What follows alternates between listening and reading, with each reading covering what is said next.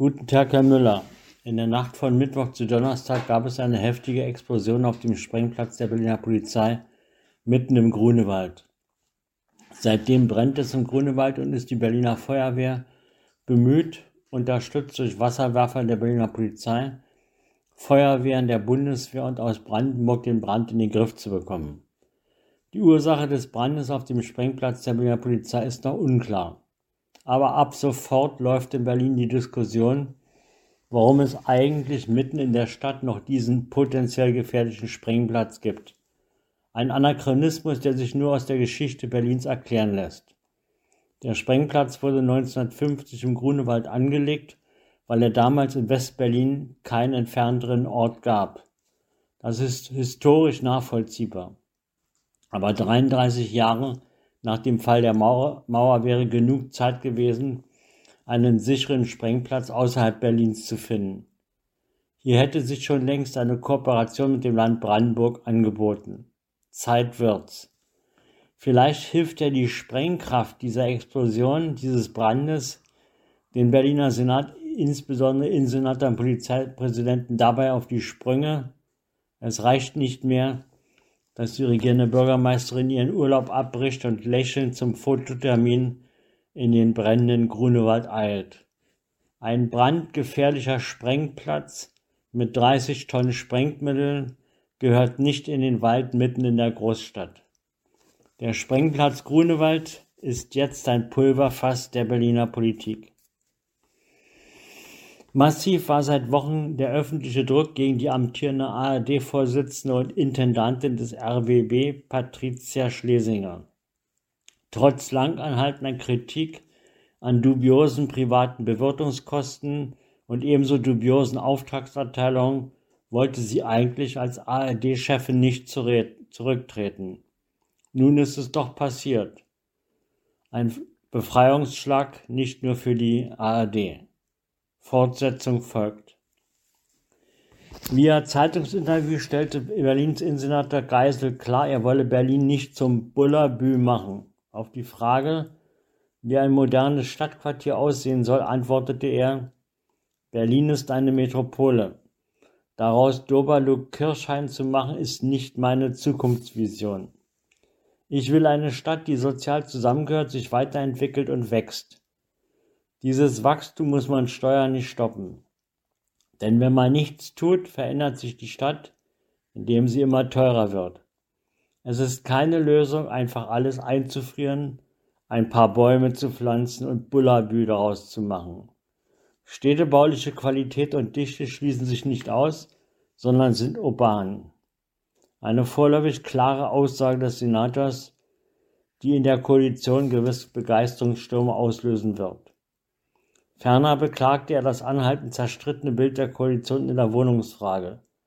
Lassen Sie mich klarstellen, es sind wenige laute Politiker in der Koalition, die unsere Arbeit schlecht reden. Wenn Sie mich fragen, ob das nervt, ja, weil ich das unsolidarisch finde. Soweit Geisel zum Koalitionsklima. Aufsehen erregt er mit seiner Idee, landeseigene Eigentumswohnungen an die Mieter zur Eigentumsbildung zu verkaufen. Erklärt dann aber sofort, für diese Idee gäbe es in der Koalition keine politische Mehrheit. Auch auf Ablehnung stößt seine Idee, die landeseigenen Wohnungsbaugesellschaften könnten ja Eigentumswohnungen bauen, verkaufen und aus dem Gewinn weitere Sozialwohnungen finanzieren. Eigentlich schade.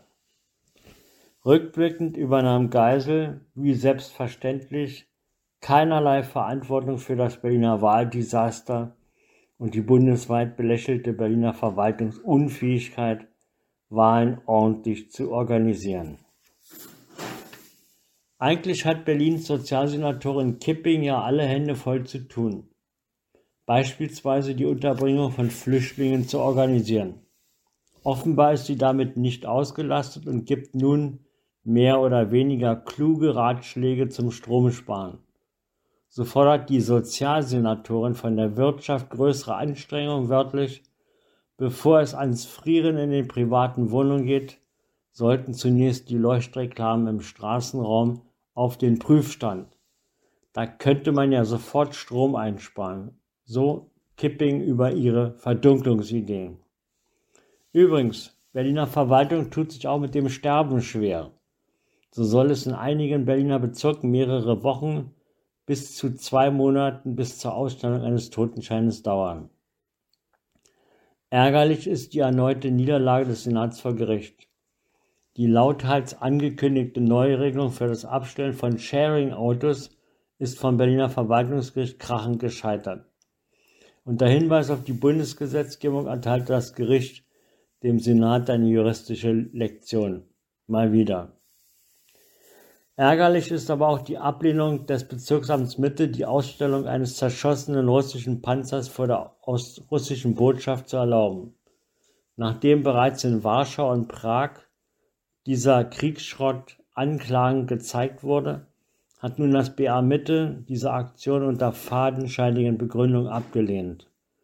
Wie ich bereits vermutete, Moskaus Arm reicht bis nach Mitte. Einfach zum Fremdschämen diese Panzersperre durch das Bezirksamt Mitte.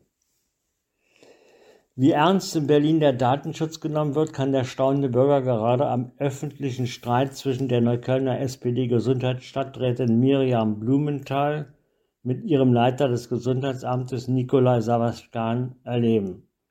So werden dienstliche Vermerke und interne Schreiben öffentlich gemacht und mit Anschuldigungen gegen den Amtsleiter garniert.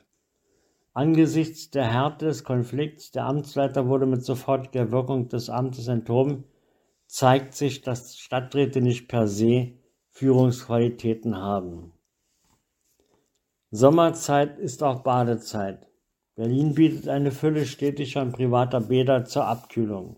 Es gibt viele kleine Bäder, die nicht wegen Randale oder Gewalttätigkeiten auffallen. Besonders beliebt ist das Freibad Plötzensee, wenn man bei Sonnenschein am Sandstrand des Plötzensee liegt, glaubt man sich fast an einem karibischen Strand und nicht in Wedding. Gesittet verlief das Stones-Konzert in der Waldbühne. Anders als 1965 wurde diesmal die Waldbühne nicht zerlegt. Lag es an der alternden Band oder an den artigen, auch gealterten Fans? Wohl beides. Wer es gerne Spanisch mag, kommt im El Burriquito voll auf seine Kosten.